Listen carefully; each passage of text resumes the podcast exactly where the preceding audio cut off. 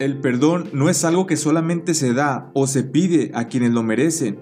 Si esto fuera así, nadie podríamos ser perdonados por Dios, pues es por su gracia, misericordia y perdón que Él ofrece y otorga a todos aquellos que acudamos a Él, arrepentidos de nuestros pecados y con fe genuina en Cristo, en su vida, su sacrificio, muerte y resurrección, que podemos ser perdonados y salvados. Sin el perdón de Dios, en lugar del cielo, de su reino, toda persona iríamos al castigo eterno.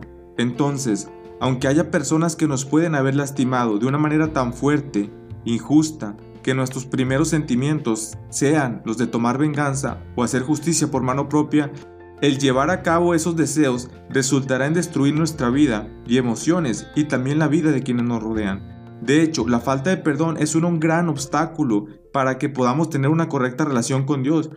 Para quienes ya han sido perdonados y salvados por Dios, la falta de perdón será un estorbo para las correctas y agradables oraciones a Él, para poder estar listos para recibir y aprovechar sus bendiciones.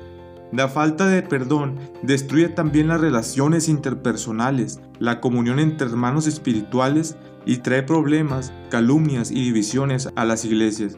También, para quienes aún no han acudido a Dios por medio de Cristo para pedir recibir perdón y salvación, el poder realmente perdonar a los demás de manera agradable a Él será imposible, y lo peor es que aún se estarían dirigiendo hacia el castigo eterno. En Mateo 6, versículo 9 al 13 dice, Padre nuestro que estás en los cielos, que siempre se honre tu santo nombre, venga tu reino, que se haga tu voluntad en la tierra como se hace en el cielo. Danos hoy los alimentos que necesitamos cada día y perdona nuestros pecados, como nosotros también perdonamos a los que nos han hecho mal. No nos dejes caer en tentación y líbranos del maligno. No cabe duda que aunque el perdón no siempre sea una fácil decisión y acción, siempre es algo bueno, es algo que nos edifica y que honra a Dios.